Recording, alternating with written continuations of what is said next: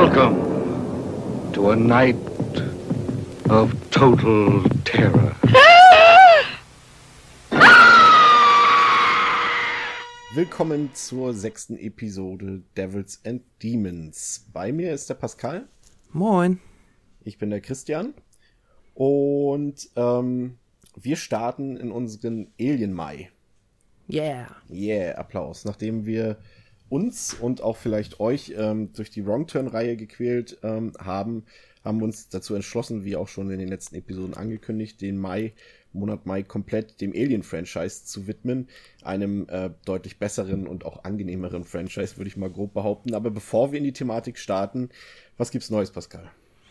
Ähm, ich war gestern nicht, wie es passender, wie es gepasst hätte beim Alien Day, der nämlich ähm, zum Zeitpunkt der Aufnahme gestern gewesen ist. Da hätte man nochmal den ersten Teil im Kino sehen können und schon mal ein bisschen was von Prometheus. Ähm, aber dafür war ich bei ähm, Battle Royale im Kino, der jetzt ja auch ähm, vom Index ist und hatte jetzt das erste Mal die Möglichkeit, den im Kino zu sehen und muss sagen, das war insgesamt sehr lustig, hat sehr viel Spaß gemacht, definitiv. Ich habe den schon lange nicht mehr gesehen und ja, war ähm, amüsiert, fasziniert und ja, doch, hat mir wieder sehr gut gefallen.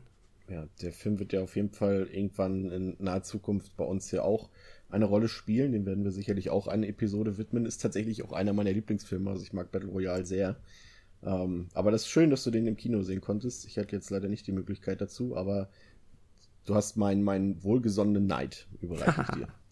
ähm, ich habe mir ähm, Ach so, genau. Das, damit sollten wir vielleicht anfangen. In der letzten Episode ja angekündigt, ähm, dass ich äh, mich daran versuche, große Meisterwerke oder Filmklassiker oder Kultklassiker nachzuholen, die ich bisher ähm, zwar schon jahrelang im Regal stehen hatte, aber noch nie gesehen hatte und ähm, kann jetzt wohlwollend berichten, endlich Pulp Fiction gesehen zu haben und ähm, er hat mir exzellent gefallen. Ja, fabelhaft. also muss ich sagen, also die, die Dialoge, die Tarantino da geschrieben hat, die sind schon wirklich allerhöchste Güteklasse. Also da wurde nicht zu viel versprochen. Hat mir sehr, sehr gut gefallen. Ähm, was mir nicht so gut gefallen hat, war tatsächlich die Horrorfilmausbeute der äh, letzten Tage. Ähm, da will ich jetzt noch nicht so viel vorwegnehmen. Wir bekommen ja in, in diesem Jahr noch das Remake von, von Stephen Kings S äh, im Kino zu sehen. Da äh, bietet es sich natürlich auch an, eine Doppel- oder eine Folge mit dem Original und dem Remake zu besprechen. Ähm, ich habe mir jetzt aber das Original nach 15 Jahren dann doch zum ersten Mal mal wieder angesehen und muss sagen, dass mir der Film eigentlich nicht so wirklich gut noch gefallen hat. Also ich fand ihn echt ziemlich langweilig und dröge. Ich meine, die erste Hälfte, ich meine, es ist ja auch so ein, ist ja drei Stunden fast, ja, doch drei Stunden geht der Film. Ähm, und die erste Hälfte, die ist eigentlich noch ganz cool. Sie hat immer so ein bisschen so Stand-by-Me-Stimmung und mhm. Erinnerungen in mir hervorgerufen, so diese ganze Geschichte mit den Kindern und so. Äh, Finde ich echt ganz gut. Da sind auch die Horrormomente, wenn sie denn mal vorhanden sind, auch ziemlich gut noch umgesetzt. Aber ähm, die zweite Hälfte, die fand ich dann echt dröge. Das war dann eigentlich nur eine Wiederholung, nur dass du halt jetzt erwachsene Schauspieler hattest, die dazu auch noch echt schlecht agiert haben teilweise. Mhm. Und es sah halt alles auch so ein bisschen billig aus, auch mit dem Ende und auch so diese Erzählstruktur, die wirkt sehr, äh, die reißt dann immer wieder raus, immer dieser Wechsel von, von Vergangenheit in die Gegenwart, Vergangenheit, Gegenwart, das war nicht so dolle. Naja, hast du das Buch mal gelesen? Ja, ja. Okay. Aber das war tatsächlich noch der bessere Film von denen, die ich noch gesehen habe. Ich habe mir jetzt endlich mal ähm, die, das, ähm, Rings angeguckt, also den, den dritten amerikanischen The Ring-Film. Der war ja echt auch mordsmäßig öde. Also eigentlich vor allem im letzten Drittel war der echt eine Katastrophe. Ich weiß nicht, ob du den gesehen hattest. Also der ist echt mhm. mies. Naja, da kann nicht so viel leider. Und, aber die schlimmsten beiden Filme waren echt ähm, The Bye Bye Man, der ja aktuell im Kino oh läuft. Das hatte ich ja schon im Filmquartett als, als Wut der Woche besprochen. Also das war wirklich äh, absolut unterwältigend und ich bin mir ziemlich sicher, dass das der schlechteste Film des Jahres sein wird für mich. Also ich, das okay. muss man echt noch unterbieten. Wird schwierig. Und, Aber du ja. bist ja auch niemand, der ähm, also du gehst ja auch sonst schon Filme, wo du sicher bist, dass die dir nicht gefallen, auch aus dem Weg, oder bist du jemand, der trotzdem ins Kino geht? Nee, ich gucke mir die trotzdem an. Also hier so, bei, okay. bei Man wusste ich, dass der nicht gut sein wird, hat ja unterirdische Kritiken bekommen.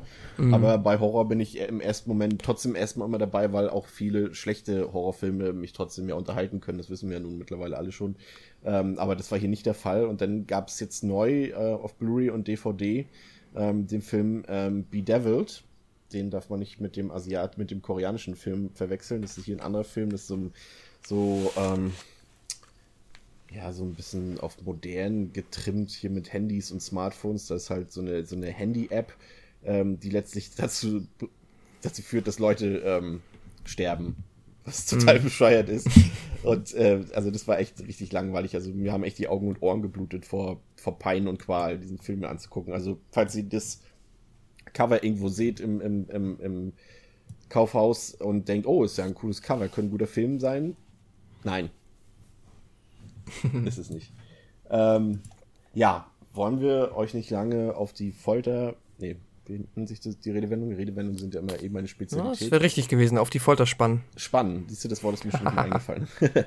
ähm, wir legen los. Und zwar heute mit dem ersten Film aus unserem Alien-Franchise. Und zwar mit Ridley Scotts Alien aus dem Jahre 1979. Ja. Ähm, ich ähm, wage mich mal an einer kurzen Inhaltsangabe, was bei. Ich, ich, ich tue mich immer schwer damit. Ähm, generell bin ich auch gespannt, wie, ähm, wie das am Ende ablaufen wird bei uns. Ich, ich, ich tue mich immer leichter damit, ähm, über Filme zu sprechen, die ich nicht mag oder die ich schlecht fand, als über Filme, die ich wirklich abgöttisch liebe, weil ich habe da immer so das, den Gedanken, oh, jetzt haben wir das vergessen, das vergessen zu sagen und das ist auch noch so super wichtig und super toll an dem Film und das mhm. haben wir mhm. alles nicht gesagt, aber äh, wir werden uns mal dran versuchen, würde ich sagen. Okay. Ja. Also, ähm, die Crew des Weltraumfrachters Nostromo befindet sich auf dem Weg zurück zur Erde. Äh, jedoch wird die Besatzung durch, ein, durch eine Art Notsignal aus dem Kälteschlaf gerissen. Ähm, sie verfolgen äh, dieses Notsignal auf einem anderen Planeten, der zunächst scheinbar ähm, verlassen wirkt. Doch nach relativ kurzer Zeit stoßen sie dort auf äh, ja, merkwürdige Begebenheiten und ähm, komisch geformte Gebilde. Und das eine Crewmitglied, Kane, ähm, das wird in diesem nennen wir es mal schon mal vorsichtig, äh, Art Raumschiff, äh, von einer unbekannten Kreatur angegriffen. Und ähm, dann geht die Crew wieder zurück ans, an, an, ähm, auf das Board der Nostromo. Und äh, dort versucht man Kane zu behandeln. Und es scheint auch alles wieder gut zu werden. Und ähm, Kane scheint dann nach einiger Zeit wieder fit zu wirken. Und äh, man hat sich dann vorgenommen, wieder in den Kälteschlaf zurückzugehen. Isst noch äh, gemütlich ein letztes Abendbrot oder trinkt noch ein Bierchen und alle wirken fröhlich und ausgelassen. Und ähm, plötzlich ähm, bekommt Ken einen Anfall und er liegt dann quasi dort auf dem, auf dem, auf dem Speisetisch und ähm, ein Alien bricht aus der Brust von Kane heraus, flüchtet ähm, ins Raumschiff und äh, wächst in rasanten Tempo an. Ähm, und diese Kreatur ist nicht gerade friedlich und jagt dann in der Folge des Films einen nach dem anderen des, der Besatzung ähm, durch, die durch die verwinkelten Gänge der Nostromo. Das ist erstmal die Ausgangslage dieses grandiosen Films. Ähm, da ähm, frage ich dich gleich mal vorweg. Es gibt ja da so eine, auch die Entstehungsgeschichte von Alien ist ja eigentlich ziemlich interessant. Und ich fand eigentlich recht witzig, dass der äh, Film gar nicht Alien heißen sollte. Ich weiß nicht, ob du das auch, auch äh, die Information bekommen hast. Das Drehbuch. Star Beast. Star Beast, genau. Das äh, ist ja von dem Drehbuchautoren, der das ursprüngliche, das Rohskript zu, e, zu Star Beast geschrieben hat, von Dan O'Bannon. Ähm, ich bin mir nicht sicher, ob das, ob das, ähm, ob das ein Erfolg gewesen wäre mit diesem Titel Star Beast. Das erinnert einen so an, ähm, an das ursprüngliche Produktionsvorhaben auch, ähm, was hinter dem Projekt von Alien stand, dass es ja eigentlich eher so ein, ja, so ein schmockiger B-Movie sein sollte, wie man das mhm. so aus den traditionellen Science-Fiction-Filmen kennt, aus den 60ern und aus den frühen 70ern. Ich fällt gerade nicht, zum Beispiel das Original von, von Das Ding zum Beispiel und äh, der Tag, als die Erde stillstand, so eine Sachen her, so mit, mit schönen Billo-Kostümen und Gummianzügen und sowas. Ähm, hat man ja zum Glück nicht gemacht, aber hätte auch so enden können tatsächlich. Ja, ist ganz witzig. Ist aber auch die Frage, wie sehr das dann ähm, wie sehr anders das gewesen wäre. Vielleicht, wenn der Starbeast geheißen hätte, dann würden wir jetzt hier sitzen und sagen, ah, und hast gehört, der hätte ursprünglich hätte einfach nur Alien heißen sollen. Das wie einfallslos ist das denn? Ja, das ist doch, das wäre doch scheiße gewesen. Hä? Alien? Das ist doch, nenn doch einen Film gleich Monster oder so. Hä? Gibt's doch auch. ja, ähm, man hat dann das Drehbuch ähm, in die Hände von Walter Hill gegeben. Walter Hill ist, äh, ist unter anderem als Autor bekannt, aber er hat halt auch Regie geführt bei vielen Klassikern ähm, der 80er Jahre, viele Kultfilme, Red Heat zum Beispiel mit Arnold Schwarzenegger, 48 Stunden mit Eddie Murphy und, und äh, Nick Nolte oder äh, The Warriors, auch ganz bekannt von ihm. Ähm, und der hat das Drehbuch dann umgeschrieben. Und zwar ähm, können wir schon mal vorwegnehmen, dass ähm, eine Frau ja die, die Hauptrolle hat in diesem Film. Und das war tatsächlich in dem ursprünglichen Skript von Star Beast äh, noch nicht der Fall. Dort war es halt eine, ähm, ja, hauptsächlich, also was heißt hauptsächlich durchgängig männliche Besatzung und äh, die hatten noch alle andere Namen und äh, in dem ursprünglichen Drehbuch hatte auch dieses titelgebende Alien oder das Starbeast ähm, auch richtige Background-Informationen, also wo das herkommt, welche Absichten das hat und so weiter. Das hat man ja dann im finalen mhm. Skript komplett außer Acht gelassen. Ähm, und dann konnte man ähm, quasi parallel dazu ähm, den bis dato noch unbekannten Regisseur Ridley Scott verpflichten. Und das sollte sich ja äh, sehr zum Positiven dann mit dem Film wenden. Genau. Äh, ursprünglich war, glaube ich, Paul Newman vorgesehen, richtig? Ja, ja, hatte ich auch gelesen. Ja. ja das wäre, weiß ich nicht, wäre vielleicht auch nicht schlecht gewesen, aber so ist natürlich jetzt halt die, ähm, hat der Film noch diesen enormen Mehrwert, dass er die erste weibliche, den ersten weiblichen Actionheld quasi ins Kino gebracht hat. Richtig. Was ja, den Film einfach noch mal viel cooler macht, als er sowieso schon ist. Richtig, das ist ein absolutes, absolutes Novum in der Filmgeschichte gewesen. Das ist halt so eine starke Frauenrolle, wie halt in diesem Fall Ellen Ripley, gespielt von Sigourney Weaver, ähm, hier die Hauptprotagonistin ähm, ist und quasi auch ähm, nicht einfach nur die Hauptfigur des Films ist, sondern auch einfach so eine, zumindest im späteren Verlauf des Films, eine richtige Actionheldin wird sozusagen. Also hier ähm, wurde quasi mit Alien begründet, dass halt auch Frauen so eine starken Powerrollen spielen können auf der Leinwand und dass es so eine Figuren überhaupt im Kino geben kann. Das war halt vorher, klar, es hat, gab halt zwei Jahre vorher, gab es halt den ersten Star Wars Film, ähm, da gab es halt auch schon Prinzessin Lea, aber das ist halt, kann man natürlich überhaupt nicht miteinander vergleichen, die beiden Figuren. Ja, ja, die haben auch so ein bisschen halt den Gedanken von Star Trek weitergeführt, dass es halt in der Zukunft ja durchaus so sein kann, dass man quasi über diese ganzen ähm, geschlechterspezifischen Unterscheidungen äh, bezüglich der Berufswahl und so weiter halt einfach, ähm, dass man das nicht mehr hat und dass das quasi überhaupt gar keine Frage ist, dass das oder überhaupt nichts Besonderes ist, wer, ob das jetzt eine Frau oder ein Mann ist, der da jetzt halt damit fliegt. Ja. Ähm, ebenso wichtig wie das Mitwirken von Ridley Scott, von Walter Hill und von Sigourney Weaver war natürlich vor allem ähm, das, ähm, ja, das, das, das Art-Design, vor allem der, der ganzen ähm, Skulpturen, Raumschiffe und äh, vor allem natürlich auch des Antagonisten des Aliens äh, von HR Giga, ähm, die auf die Idee kamen, Ridley Scott, ähm, er konnte sich erinnern, dass er ein paar Jahre zuvor ähm, äh, Giges äh, berühmtes Necronomicon gelesen hatte, wo halt äh, fantastische Zeichnungen drin sind und äh, ein, sagen wir, ein Sprudel von Kreativität, was solches, solches neosurrealistisches Design angeht. Und da hat er sich gesagt, der macht das und kein anderer macht das. Und das hat er ja zum Glück auch gemacht. Ich denke mal, das ist so, so mit das, neben Alan Ripley so das ikonischste an dem ganzen Film ist halt dieses unglaubliche Art-Design. Ja. Ja, definitiv. Und das ist auch einfach, ähm, ja, so zeitlos, dass es auch einfach nicht alt wird. ja, richtig. Also das ist, ähm, sorgt wirklich dafür, dass, dass man wirklich ähm, Ehrfurcht und Angst hat vor diesem, vor diesem Alienwesen. Es ist halt nicht so wie die Aliens, die man bis zu diesem Zeitpunkt kannte und die auch bis heute teilweise ja immer noch so verwendet werden. Man kennt ja so diesen Alien-Prototypen mit den mhm. zwei großen Glubschaugen und diesem, ja, mit dem, mit der großen Stirn, mit dem großen Schädel, der dann immer spitz nach unten zum Kinn zuläuft. Das ist halt so das Standard-Alien. Und davon hat Giga beziehungsweise Alien ja komplett Abstand genommen. Ähm, vielleicht um mal kurz auf diese Gefahr überhaupt einzugehen, also auf das Alien selbst. Ähm, das ist schon, ja, ich sag mal, ähm, in keiner Sekunde überhaupt freundlich gestimmt. Also es besteht gar nicht die Möglichkeit zum Beispiel ähm, für diese Crew irgendwie auf irgendeine Art, sei es äh, verbal oder nonverbal, mit diesem Alien zu kommunizieren oder oder überhaupt vielleicht äh, zu verhandeln oder sowas. Das ist quasi ein absolut tödliches also Kampfmaschine. Trifft glaube ich ganz gut. Mhm. Das eigentlich nur nur straight seine Ziele verfolgt, sprich Fortpflanzung und Erhaltung der eigenen Rasse. Ähm, und, und es hat ja halt auch, auch fantastische Waffen dazu, um diese, diese, diese Ziele umzusetzen. Ich fand, ähm, finde es ja immer noch fantastisch, also einfach nur diesen, diesen Schädel, diesen Kopf dieses Aliens, aus dem, was schon halt so mit, mit zig Zähnen bestückt ist und, und mega gruselig und schleimig ist. Und dann ähm, öffnet das Alien sein Maul und dann kommt dann halt noch so eine, so eine, ja, fast metallisch hart wirkende Zunge heraus, ähm, an dessen Ende quasi dann noch so ein weiteres Maul sitzt. Das ist ja dann auch schon leicht ähm, die, der Hinweis darauf, dass das Alien ja durchaus auch, auch sexuelle Motive verfolgt. Das ist ja auch hier zumindest vielerorts von vielen Filmwissenschaftlern oder auch Filmfans auch als Art Phallus-Symbol äh, interpretiert worden. Ähm, mhm.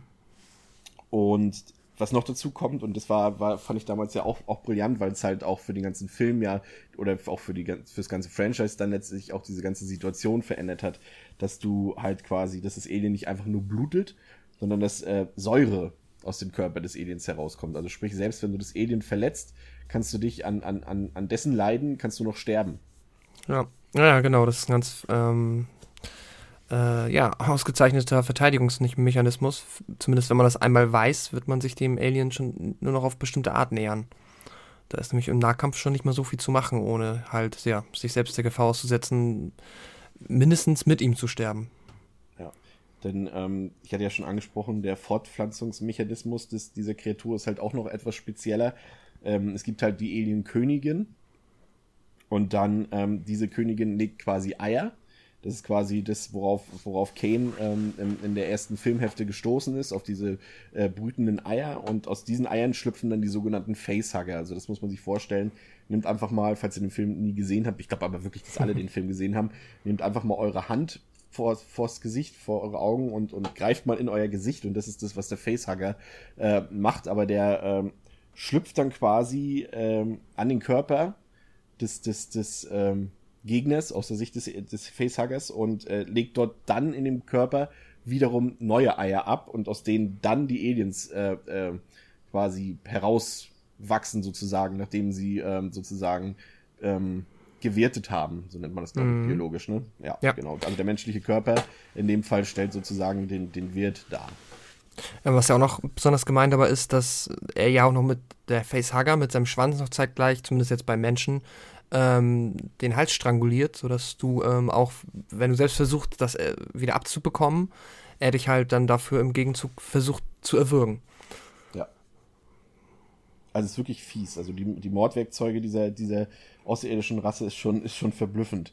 Ähm, bevor wir jetzt näher auf, auf die einzelnen äh, Feinheiten dieses Films eingehen, muss dazu erwähnt werden, dass ähm, Alien, wie auch die, die nächsten Fortsetzungen, äh, verschiedene Schnittfassungen haben. Also es gibt hier ähm, die, die Kinofassung und den sogenannten Director's Cut. Ähm, Kinofassung, klar, die lief damals so im Kino. Director's Cut kam etwas später raus, ist aber nicht so wirklich ein Director's Cut. Also Ridley Scott selbst sagt, ähm, dass es nicht seine bevorzugte Version des Films ist. Also er bevorzugt tatsächlich auch die Kinofassung. Warum dann diese andere Schnittfassung Director's Cut heißt, weiß so recht, glaube ich, keiner. Ähm, gibt tatsächlich auch nicht so viele extreme Unterschiede. Ähm, vor allem hat der Director's Cut halt ähm, ein paar Stutzungen. Also der Alien, der, also der, der Original-Alien von Ridley Scott besticht ja auch vor allem durch viele ähm, langsame Kamerafahrten, durch viele atmosphärische Kamerafahrten, die dann teilweise halt auch manchmal wirklich 20, 10, 20 Sekunden gehen. Und mhm. ähm, der Director's Cut kürzt diese halt etwas ab. Aber er zeigt halt auch ein paar neue Szenen. Also zum Beispiel wird dieser, dieser Lebenszyklus des Aliens, den wir eben ja beschrieben haben, ähm, wird da ein bisschen besser, kommt ein bisschen besser zur Geltung im Director's Cut. Also man sieht da zum Beispiel, wie ein Crewmitglied nachher später quasi, also Dallas in dem Fall, ähm, zum Schlupfplatz wird für die, für die Alien-Eier sozusagen. Und das sieht man halt in der Kinofassung nicht. Aber auf jeden Fall, also ich, aus meiner Sicht ist natürlich immer subjektiv und ich glaube, dir geht's wahrscheinlich auch so. Ähm, wir bevorzugen, glaube ich, die Kinofassung.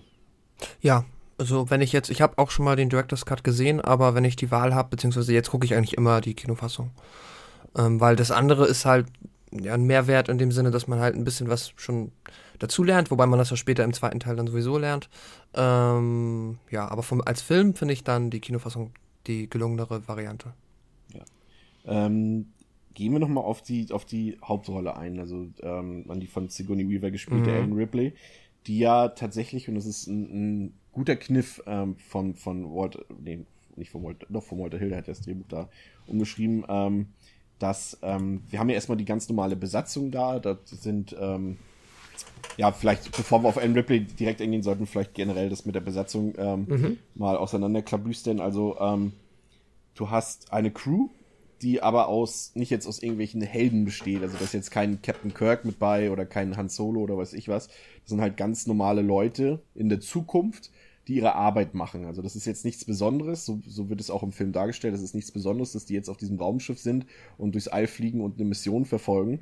Mhm. Ähm, auch über mehrere Jahre hinweg, zum Beispiel, wenn sie im Kälteschlaf sind, zum Beispiel. Ähm, sondern das sind einfach Leute wie du und ich. Das könnte jetzt ein ganz normaler, das sind, ja, ich fand's gut, jemand hatte das beschrieben. Stellt euch einfach eine ganz normale LKW-Spedition vor. Da fahren, sind halt Leute im LKW und die Spediteure dazu. Das sind ganz normale Leute, genau. kein, keine Superhelden, keine besonders, ähm, auch keine Soldaten zum Beispiel. Das sind einfach Leute wie du und ich sozusagen. Ich weiß nicht, vielleicht hast du ja Muskeln wie ein Soldat, das weiß ich jetzt nicht, aber. naja, naja.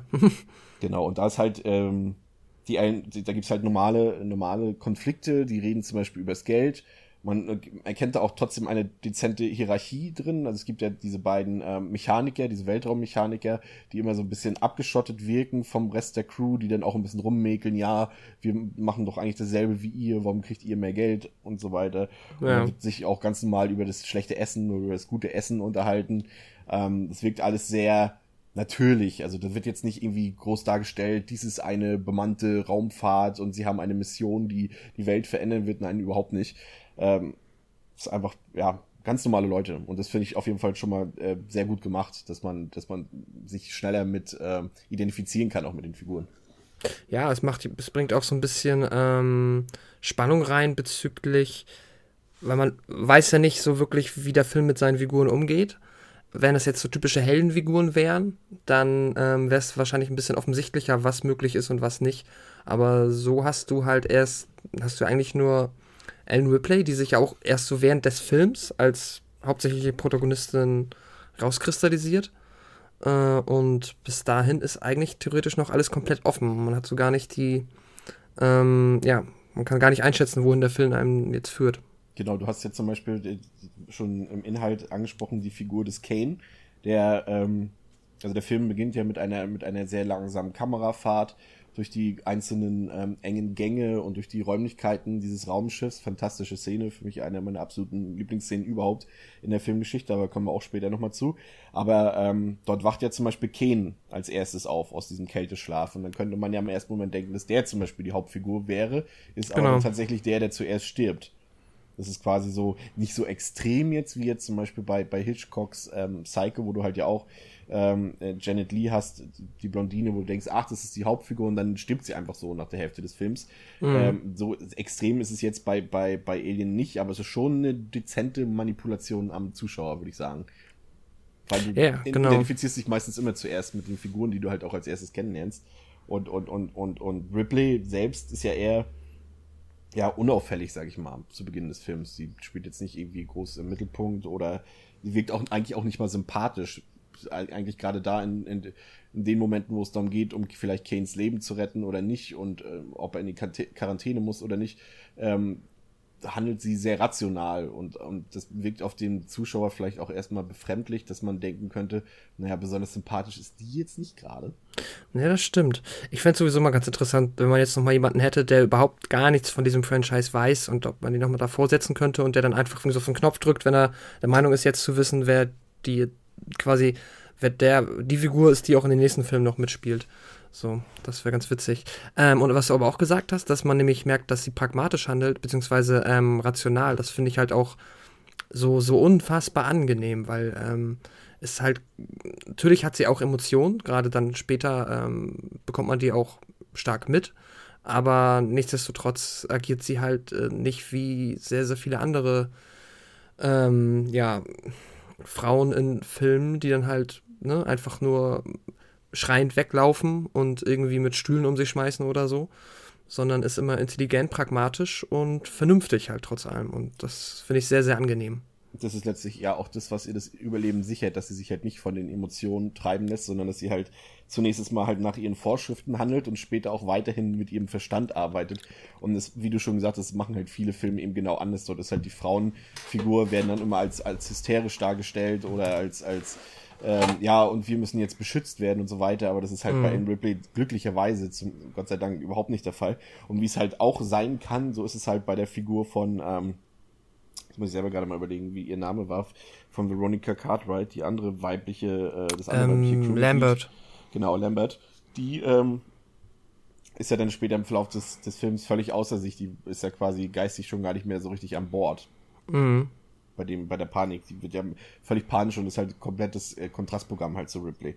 Ähm, da gibt es auch einen interessanten ähm, Kniff von Ridley Scott, dass er halt auch wirklich, auch hier wieder Manipulation am Zuschauer, dass er halt wirklich ähm, Ripley am Anfang halt äh, distanziert betrachtet und vor allem mit der Kamera stets von unten leicht angeschrägt wird sie gefilmt, um so eine gewisse Art Hochnäsigkeit bei ihr darzustellen. Fand ich ja. eigentlich sehr interessant. Ist mir jetzt bewusst tatsächlich nicht so ganz aufgefallen, äh, als ich den Film damals geguckt habe, aber jetzt, wo ich das vorher wusste, ist es tatsächlich relativ äh, interessant zu beobachten, weil das halt wirklich so, so ein bisschen so eine herablassende Art nur durch diesen Kamerakniff erzeugt wird. Ja, das ist ja durchaus auch eine Charaktereigenschaft, die ähm, dazu geschrieben wurde, beziehungsweise die ihr da auferlegt ist, dass sie auch mitunter halt äh, so die, die, die Vernunft so vor ähm, den ähm, vor der Sympathie auf jeden Fall steht. Also die kann auch mal richtig unsympathisch sein. Es war übrigens tatsächlich ähm, der, also das Spielfilmdebüt von äh, Sigourney Weaver, da war sie schon 30 Jahre alt, äh, kam vom Theater und ist dann quasi direkt hier in Alien gelandet und äh, mag man gar nicht glauben, wenn man ihre Performance so schon im ersten Film sieht, dass es wirklich ein, zumindest was Spielfilme angeht, absoluter Neuling war. Ähm, ansonsten haben wir jetzt äh, von der Besetzung her ähm, jetzt im Nachhinein tatsächlich bekannte Leute, auch tatsächlich bei John Hurt ist zum Beispiel da, der hat in den Harry Potter Filmen mitgespielt, aber ist hauptsächlich bekannt geworden durch, durch ähm, 1984.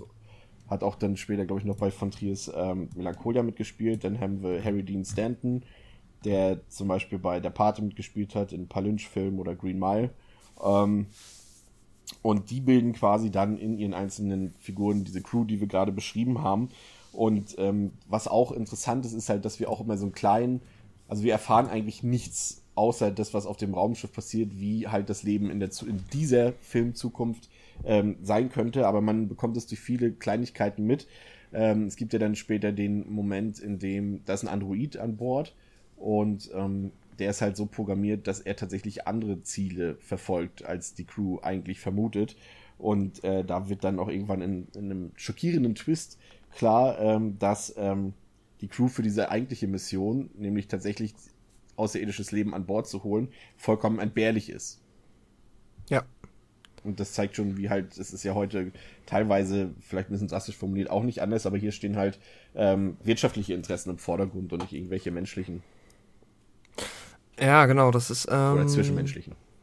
Ja, das ist ein Motiv, das sich auch definitiv dann noch äh, in den darauffolgenden Filmen äh, ja, wiederfindet.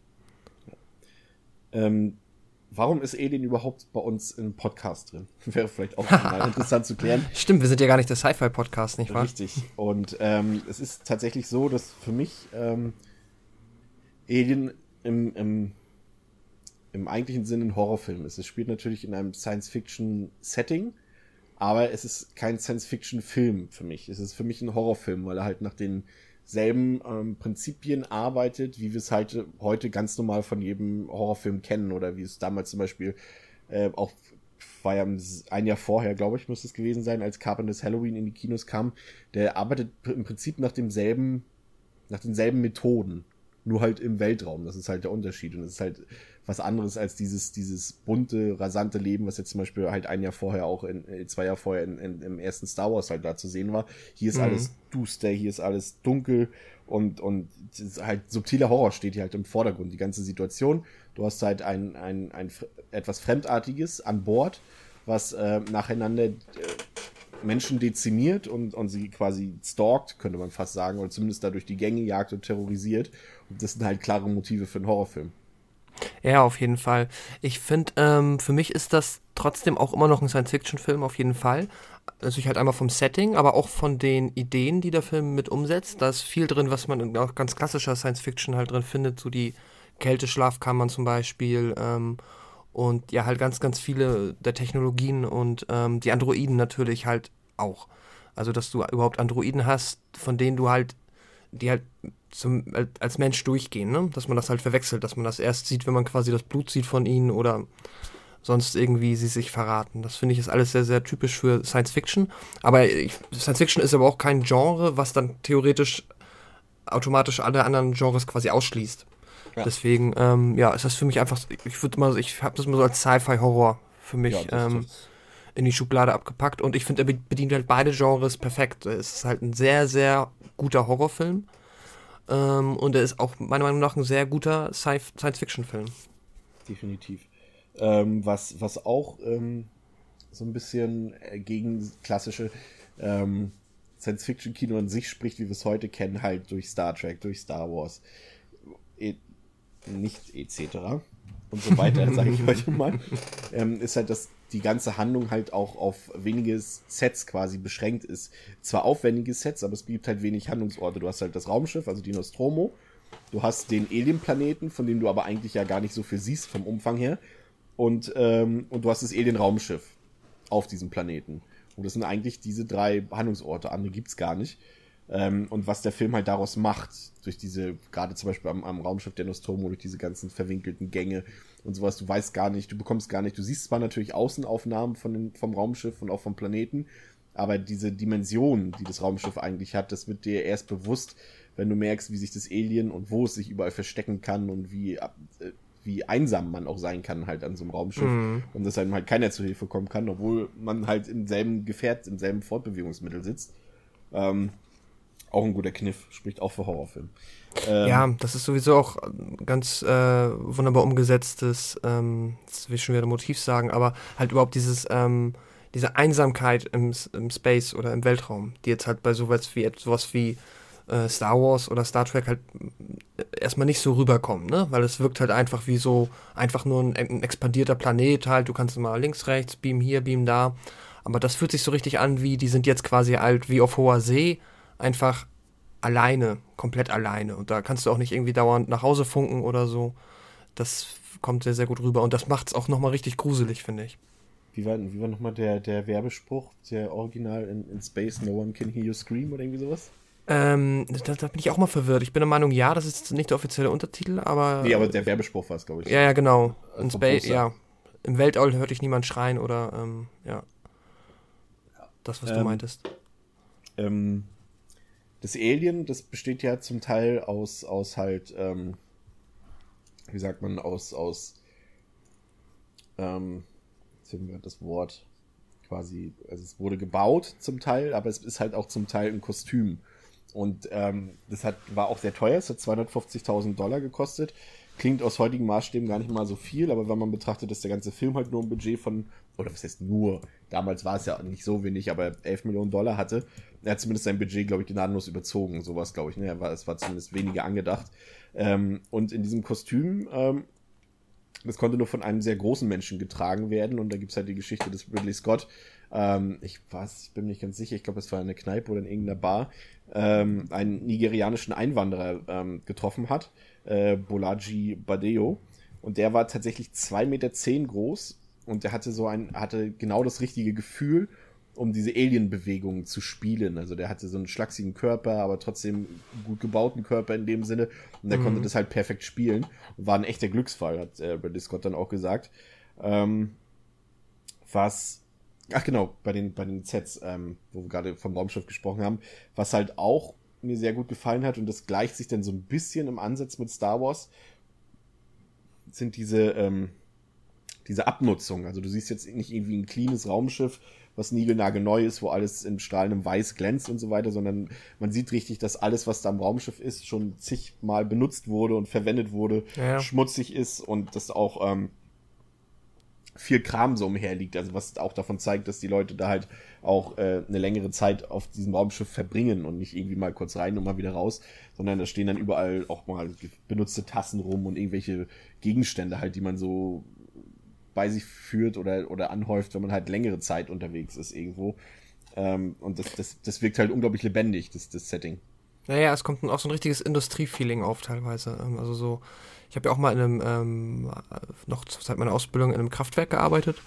Und das ist halt schon so ein bisschen genau dieses Ding halt. Du hast dann ähm, nicht so ein cleanes Raumschiff, wie man es kennt, sondern das wirkt sowas wie, das ist halt maximal dafür da, was es machen soll. Halt nämlich Erz transportieren, die Nostromo. Und äh, auch nicht mehr und nicht weniger.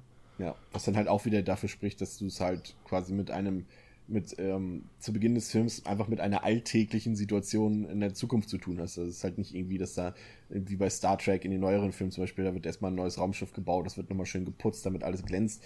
Nee, mhm. halt das ganze Gegenteil. Dafür hat man übrigens ähm, ausrangierte Flugzeugteile benutzt und die dann quasi wiederverwertet, um auch so halt diesen, diesen Used-Look so ein bisschen ähm, hervorzurufen.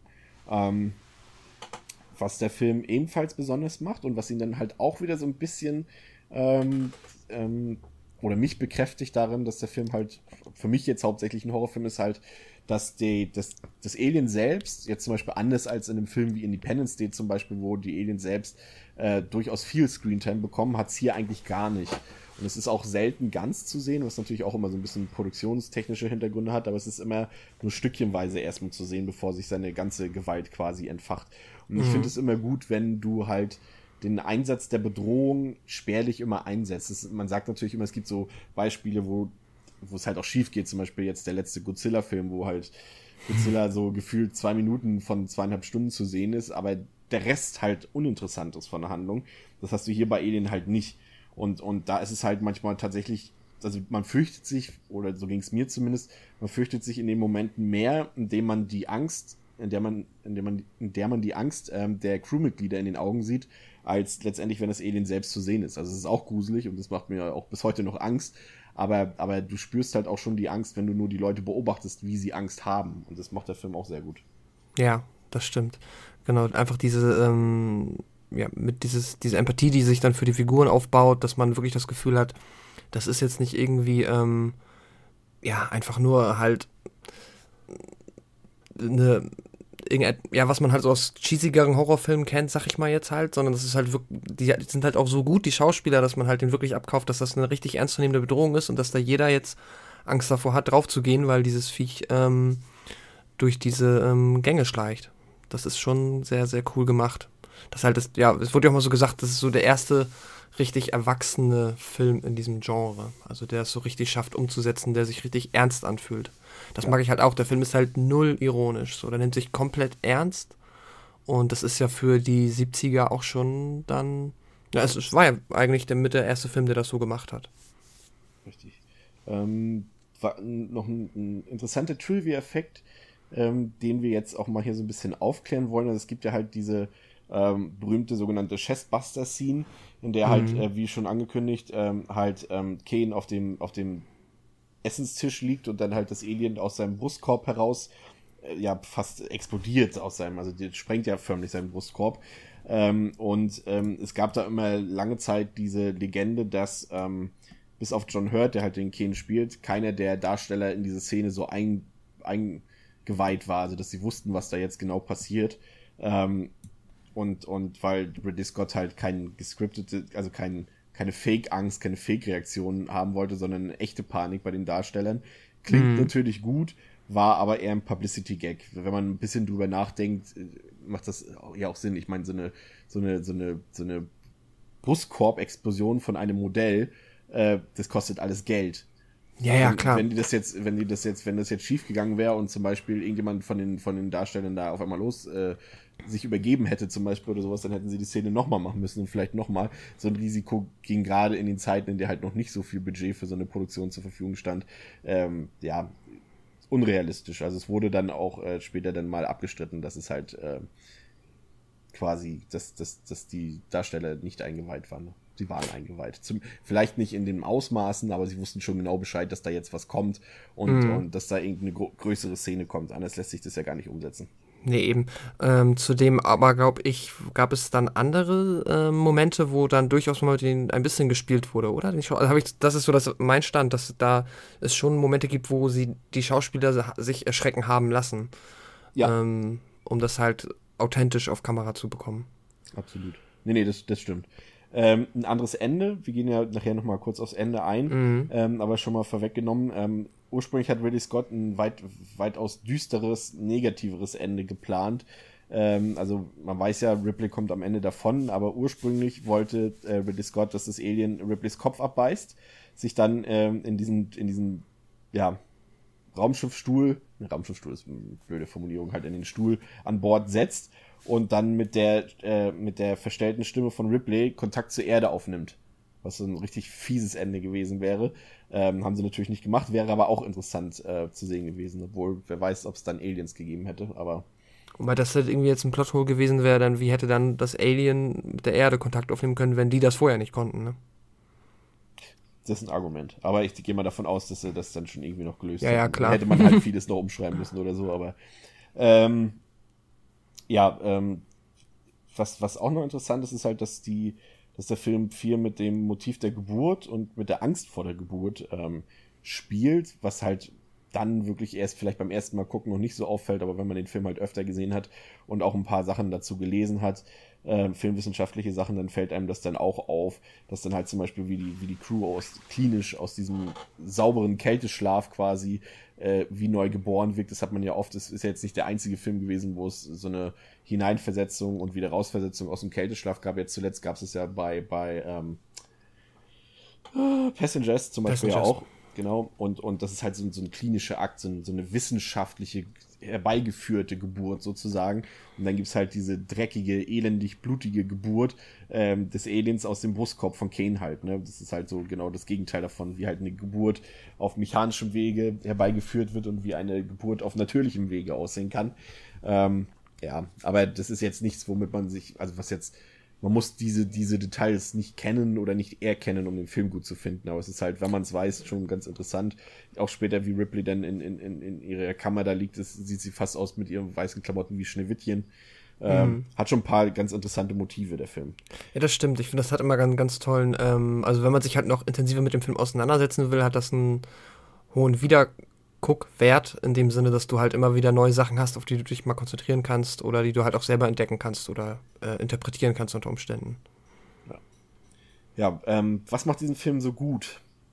Ähm, da gibt es tatsächlich ähm, äh, einfach viele Sachen. Ich denke mal, so hauptförderlich ist auf jeden Fall so diese ganze Atmosphäre, so dass du halt auch wirklich ähm, durch die, durch die, wenn, wenn die Kamera durch diese Gänge schon am Anfang, du bist mittendrin, du hast halt diese, wie ich eben schon gesagt habe, diese ähm, diese zeitlupenhafte ähm, Kamerafahrt durch das Raumschiff in dieser langsamen Einstiegssequenz und da bist du halt mittendrin. Du hast, weißt sofort, okay, dieser Film, der weiß genau, was er macht und der weiß genau, welche Atmosphäre er erzeugen will und das schafft er auch. Also er verspricht in seinen ersten langsamen Momenten sehr viel, aber er kann es dann später auch halten.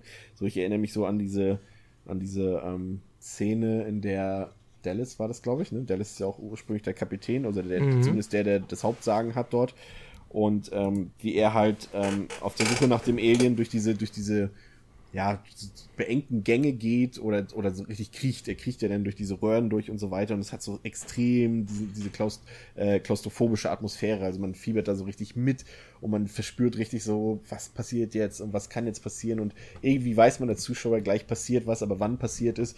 Und das macht der Film ja dann auch so richtig fies, wenn er sich dann umdreht, oder ich glaube, er macht, macht das Feuerzeug an, ich weiß gar nicht mehr genau, was das war, aber er dreht sich doch irgendwie um und dann springt ihm noch das Alien so mit den, mit den Gliedmaßen nach vorne so an, als würde es ihn umarmen wollen. Und das ist so, mhm. so, so, so, so der einzige richtige Jumpscare des Films, aber der ist auch echt wirkungsvoll. Und ich finde es halt fantastisch, halt dieses alles so düster und so beklemmend und so beengt und das macht der Film halt so überragend. Ja, total. Die haben ja auch noch dieses tolle ähm, Device, was ja auch immer noch super dazu beiträgt, diesen Spannungsmoment ähm, quasi auf die Spitze zu treiben, wo du halt immer siehst, wo jetzt die Lebensformen sich auf dem Schiff oder in der näheren Umgebung befinden. Und dann macht es immer dieses Piep-Piep-Geräusch. Ja. Das ist äh, sehr, sehr ähm, effektiv dafür. Das macht es vor allem eigentlich nur noch bedrohlicher. Normalerweise ja. äh, würde man meinen, okay, es ist weniger gefährlich, wenn wir wissen, wo das Viech ist. Uh -uh. Aber wenn du halt durch diese, durch diese Töne hörst, okay, es kommt immer näher, und es kann ja auch sein, dass es halt über mir oder unter mir ist. Äh, das genau. macht es halt dann noch viel, viel schlimmer eigentlich. So für die, für die Angstmomente. Ja, definitiv. Das ist unfassbar effektiv. Ähm, ich, ich hoffe, ich grätsche jetzt nicht rein, aber ich wollte mal was fragen, nämlich zu dieser ganzen Twist-Geschichte. Ähm, bist du auch der Meinung, dass das irgendwie im Zusammenhang, ich meine, wir können auch gleich beim zweiten Film darüber quatschen, aber ich habe da, ich verstehe da immer so etwas nicht. Aber das kann ich dich auch theoretisch dann bei Aliens fragen. Also wenn es da besser passt, wir es da. Ja, aber also wir können es jetzt hier nochmal kurz erwähnen, was dieser ja, Twist im Endeffekt ist. Das war ja dann, ähm, dass sich halt herausgestellt hat, dass der, ähm, jetzt komme ich gerade mal nicht auf den Namen der Figur des Androiden, Ash, ne? Das ist Ach, Ash, im ersten war es noch Ash, ja genau. Genau, Ash Bishop ist im zweiten. Dass der Ash ja ein Androide ist und dass der Bordcomputer ähm, Mutur oder Mother ähm, umprogrammiert ist, gewesen ist und das ursprünglich von der Wayland Yutani Organisation, eine, die auch noch für das gesamte Franchise später äh, immer öfter mal wieder wichtig sein wird, ähm, beabsichtigt war, ähm, weil die von dem Alien schon wussten, dass das halt mit der Nostromo zur Erde zu bringen. Wenn ich das jetzt richtig verstanden habe. So ist es eigentlich gesehen. Also dieses Notrufsignal ist mehr oder weniger eigentlich nur so ein Fake-Notrufsignal gewesen. Ja, genau. Und ähm, ja, okay, und eigentlich meine einzige Frage ist dann theoretisch, weil ich finde, das wird im zweiten nicht wirklich aufgeklärt. Aber ähm, nun gut. Nee, es wird nicht, wird nicht, nicht so, aber das ist halt der große Zeitsprung dazwischen. Ich weiß halt nicht, wie ja, eine Rolle gespielt hat. Kann auch sein. Wer weiß. Aber ähm, insgesamt fand ich das auch nochmal krass, weil das dem Film nochmal so etwas gibt, was man auch zu dem Zeitpunkt schon nicht mehr erwartet hätte. Eigentlich hätte, ich, hätte man noch gedacht, okay, jetzt geht's halt einfach, es ist halt quasi so ein sehr elaboriertes Slasher-Horror-Ding, bis halt der Letzte, der überlebt, bis man weiß, wer das ist und dann geht's halt irgendwann zu Ende. Aber dass dann auch noch sowas mit reingebracht wird, ist cool, bringt dem Film auch noch so eine, gibt ihm noch so eine Tiefe. Ja, absolut. Ähm, so Magic Moment für mich war auch dieses, ähm, dieser Moment, wo sie halt auf dieses Alien-Raumschiff gehen und da dieser, dieser sogenannte Space Jockey sitzt, also dieser diese übergroße, nichtmenschliche Figur, die da in, ja, wie soll man es beschreiben, wenn man es nicht gesehen hat? Also im Zweifel googelt einfach Alien Space Jockey, dann wisst ihr, was ich meine. ist halt auch so fantastisch von Giga designt. Das Ganze, das sieht einfach so, so gut aus, vor allem wenn du merkst halt, dass es noch richtig gebaut wurde, diese, diese Skulptur, diese Kulisse. Und das, das sieht man halt in, in solchen Filmen, wo sowas mit Handarbeit noch gemacht wird. Hat sowas Plastisches, was Greifbares, was man mit CGI halt bis heute nicht so wirklich ganz erzeugen kann. Und das fand ich auch ziemlich gut. Ähm, auch das, das, also die Nostromo selbst haben wir schon gesagt, mit ihren schmutzigen und benutzten Sachen und so weiter. Aber es hat, ist auch fantastisch designt. Ich finde zum Beispiel diese, dann doch das einzig wirklich klinische vielleicht noch an, an Bord der Nostromo halt dieser Raum, wo die ihren Kälte, das Schlafzimmer nenne ich es mal, wo die halt ihren Kälteschlaf machen, der ist dann halt so, so klinisch weiß und so rein, aber mhm. auch so fantastisch designt. Also, ja. also das Art Design kann man halt nicht oft genug loben von dem Film. Auch das, ja, das Mad Bay, also die Medizinstation ist ja auch sehr, sehr cool vom ja. Design und so weiter, ja. Ähm, ich meine, kann ja auch mal so ein bisschen, das ist eigentlich keine Kritik, aber vielleicht so ein paar Sachen, wo ähm, das ein bisschen ähm, man dann halt doch schon sieht, dass der Film ein bisschen älter ist. Meiner Meinung nach, zum Beispiel, es gehört noch mit zu der Chestburst-Szene, wie das Alien, da muss ich halt ein bisschen stellen, wo ich lachen muss, weil ich finde, das sieht unheimlich süß aus, das kleine Alien. es ist halt mega putzig und wie es dann wegläuft, sieht halt auch mega putzig aus. Wie ja. so ein, ähm, wie ein, wie heißt das, wie ein Erdmännchen. Auf zwei Beinen aufrecht, so schnell weglaufend. ja, also das wird heutzutage wahrscheinlich anders aussehen. Das, ähm, ja durchaus. Ja, doch, aber das, das kann man dem Film wirklich verzeihen. Ich habe tatsächlich auch, also für mich ist es, also das ist an dieser Stelle äh, jetzt äh, schon mal verraten, Alien gehört für mich wirklich zu meinen fünf, ja, na, fünf weiß ich jetzt nicht ganz, aber zu meinen zehn absoluten Lieblingsfilmen überhaupt.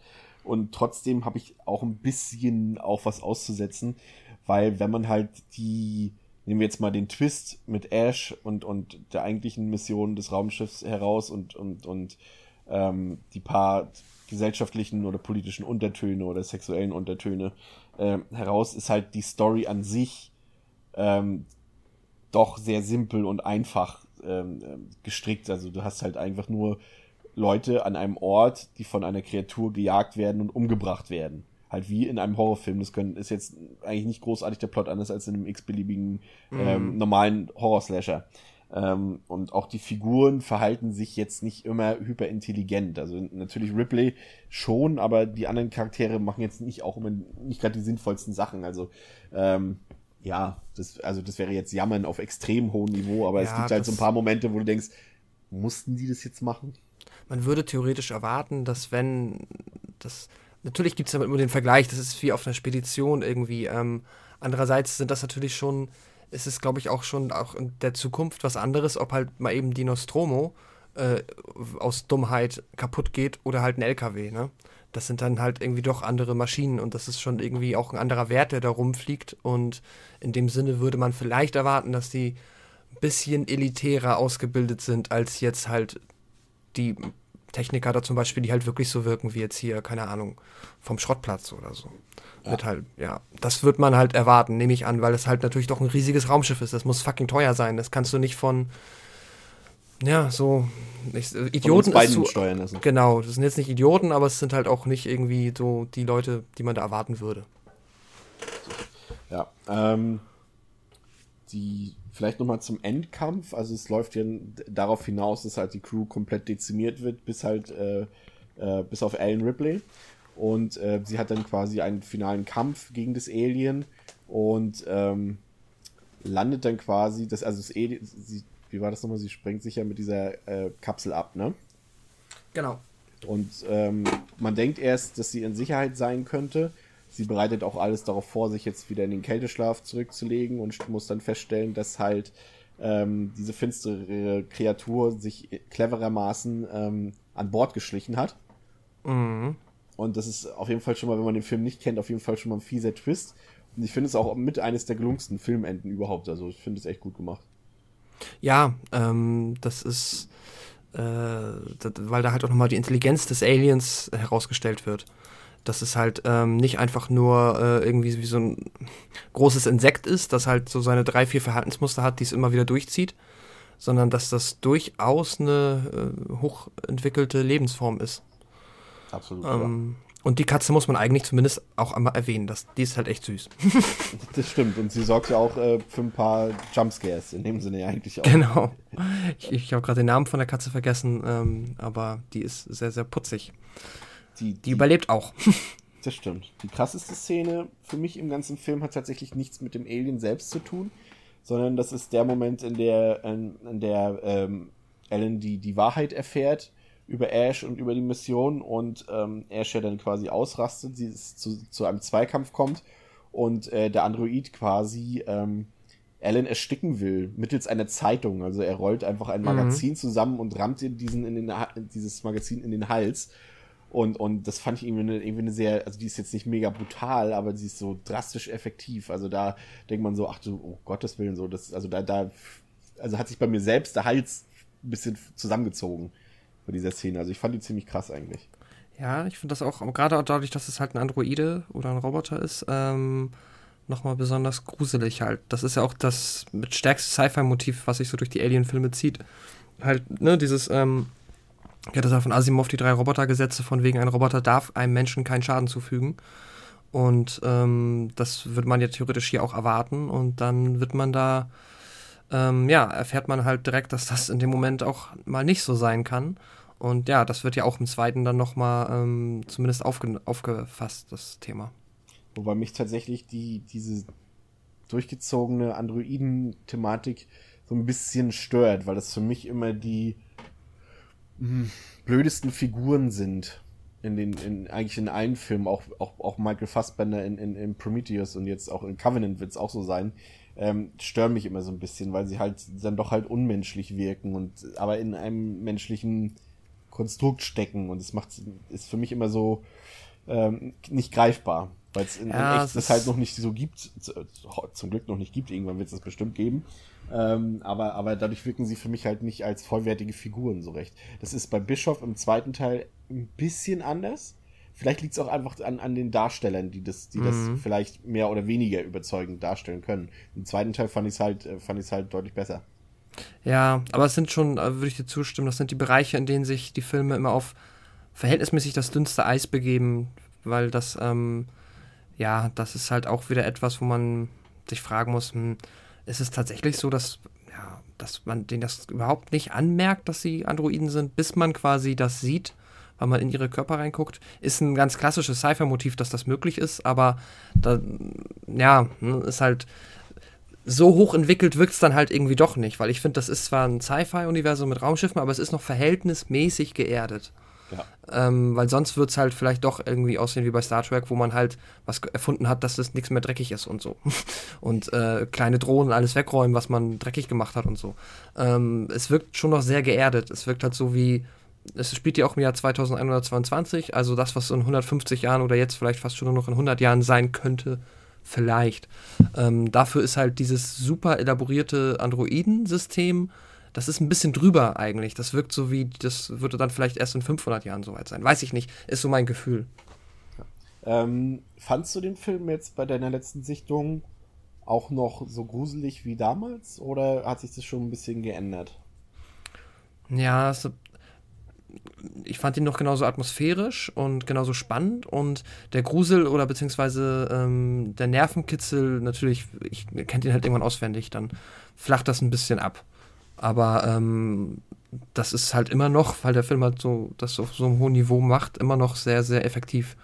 Und ähm, trotzdem, und durch die ganzen anderen Qualitäten, die er halt hat, die Atmosphäre, das Artdesign, die schauspielerischen Leistungen, ähm, macht da sogar auch noch so Spaß, selbst wenn man halt schon genau weiß, wann was passiert. Entschuldigung. Das ist gut. Vor allem ähm, finde ich interessant halt, dass der Film ist ja eigentlich sehr langsam. Er hat, hat eine langsame Erzählstruktur, er hat halt langsame Kamerabewegungen und alles wirkt so ein bisschen, ja, halt anders, als man das jetzt halt vielleicht zwei Jahre vorher bei Star Wars gesehen hat. Und trotzdem hat der Film so seine ganz eigene Art von Tempo, also zumindest so, dass er trotz seiner zwei Stunden Laufzeit halt in keiner Sekunde langweilig ist. Ja, das stimmt. Ja, das hat er gut gemacht, definitiv. Auch das gefällt mir auch sehr gut. Auch das Sounddesign ist richtig klasse. Das Alien macht fantastische Geräusche und auch, auch das Raumschiff selbst. Ähm, das hatte irgendjemand geschrieben oder gesagt, ich weiß nicht mehr genau, dass halt nur die blanken Geräusche des Raumschiffes wie so ein Herzschlag, wie so ein lebendiger Herzschlag äh, äh auf, den, auf den Zuschauer wirken, fand ich ganz gut äh, formuliert. Ähm, ja, letztendlich in der Summe muss man, selbst ob man den Film vielleicht jetzt, also ich habe auch schon von einigen Leuten gehört, die mit Alien nichts anfangen können, aber man muss den Film halt auf jeden Fall anrechnen, dass er halt viel für die Filmgeschichte getan hat, dass er halt viel für den Horrorfilm getan hat, viel für den Science-Fiction-Film, für das Design in, in Film, für, wie du es vorhin schön gesagt hast, für die, für die Frauenrolle an sich im Film. Und, und es ist in, in, in dem Sinne ein Meilenstein. Nicht nur halt ein Horror-Meilenstein, sondern auch ein Science-Fiction-Meilenstein. Und, und für mich ist es immer noch, um, um meine Frage an sich selbst für mich zu beantworten, also ich finde, das ist immer noch so ein, so ein richtiger Albtraumfilm, so ein schweißgebadeter Albtraumfilm, wo man mit keiner Figur tauschen will. Ja. Äh, und, und ich, ich frage mich gerade, mit, mit wem man am ehesten noch, tauschen würde, ob man lieber mit mit den Crewmitgliedern, die relativ früh sterben, tauschen will, damit sie halt diese blanke Katastrophe nicht mehr ganz mitkriegen. Oder halt mit Ripley, die dann halt wirklich alleine mit diesem Monstrum am, im Raumschiff ist. Äh, weiß ich nicht, was, was, was, was grausamer ist, welche Vorstellung. Aber ähm, ja. Ich würde also, mit der Katze tauschen. Ja, ja, genau, weil Tiere werden in Filmen nicht getötet. Meistens nicht, außer in italienischen ähm, Kannibalenfilmen. Ähm, also für mich ist das immer noch, immer noch feinster Spukhaus im Weltraum. Also ich finde den äh, nach wie vor super. Und um mal bei unserer gängigen, neu eingeführten gängigen Praxis zu bleiben, von mir kriegt der Film 5 von 5 Sternen. Ja, der kriegt von mir auch eine glatte High Five. Das sind auch für mich 5 von 5. Das ist, ja. Äh, ich scheue mich immer zu sagen, der perfekte irgendwas, aber das ist so. Mehr würde ich niemals erwarten. Also das ist schon weit über allem, was ich von dem Film erwarten würde. Wenn ich jetzt nochmal irgendwie so ein Erlebnis im Kino habe, dann würde ich sagen, wow, krass. Eigentlich, das sind so die Filme, wo ich davon ausgehe, kann gut sein, dass ich das nicht nochmal so habe oder dass mich nicht nochmal so ein Film so umhaut. Das kann sehr gut so sein. Hast du live gesehen? Live oder live? Nee, live. Achso, nee, den, ähm, nee, nee, nee, noch nicht. Der, ähm, geht, der, geht, ja tatsächlich so in, also da sieht man halt immer noch, welche Auswirkungen halt Alien noch heute auf die, auf die Filmlandschaft hat. Dass halt der Film einfach so auf, ich fand den, fand live sehr, fand den ziemlich gut, aber du erkennst halt auch ziemlich, dass da teilweise ganze Szenen und ganze, ganze Momente und, und, und, und, ähm, Einfälle halt einfach eins zu eins kopiert wurden hm. oder recycelt wurden. Das, das macht, warum nicht? Man kann ja bei den Besten ruhig kopieren. Das macht es ja im Zweifel zumindest nicht ganz schlecht dann. Ähm, aber du siehst halt immer noch, welchen Einfluss halt so ein Film wie, wie Scott's Alien hat. Und das ist, ja. äh, wird auch so bleiben. Also ist auf jeden Fall, wie gesagt, für, für, für manche vielleicht nicht unbedingt einer der besten Filme aller, der Zei aller Zeiten, aber es ist, glaube ich, unbestritten, dass er einer der einflussreichsten und wichtigsten Filme aller Zeiten ist. Ja. Das, das stimmt das, ähm, würde ich sagen, war unser erster Ausflug. Ähm, Haben wir jetzt eigentlich erwähnt, wie das Alien schlussendlich stirbt? Das hast du gesagt, ne? Das wird aus, dem, aus der Kapsel dann nochmal rausgeschossen. Das habe ich nicht gesagt, aber das hast du jetzt Achso, Okay, das ist wichtig, dass Alien ja. stirbt. Also man weiß nicht, ob es stirbt. Vielleicht kann es ja auch äh, cool, braucht es keinen Sauerstoff, ich glaube aber schon. Also rein theoretisch laut, ähm, ähm, laut Beschreibung des Aliens ähm, hat, ist der Panzer so dick und das Alien ist so ausgestattet, ähm, dass, äh, dass, ähm, dass es auch halt solche Widrigkeiten wie halt irgendwelchen Luftdrucksachen und, und, und Gravitation und sowas in jedem Falle standhalten kann. Also es ist sehr widerstandsfähig. Also es kann durchaus sein, dass es auch äh, im, im schwebenden Weltraum äh, überlebt hat. Will ich nicht ausschließen. Na, ob das ein Leben ist? Wer weiß. Ähm, wie das Leben von Alan Ripley weitergeht, werdet ihr in der nächsten Episode erfahren. In der geht es dann um James Camerons Aliens. Ähm, bis dahin ähm, habt ihr die Möglichkeit, äh, Alien nochmal anzuschauen und äh, euch auch, wie wir weiter auf Alien Covenant Ende des Monats vorzubereiten. Bis Yay. dahin eine schöne Zeit. Auf Wiederhören. Bis dann. Ciao.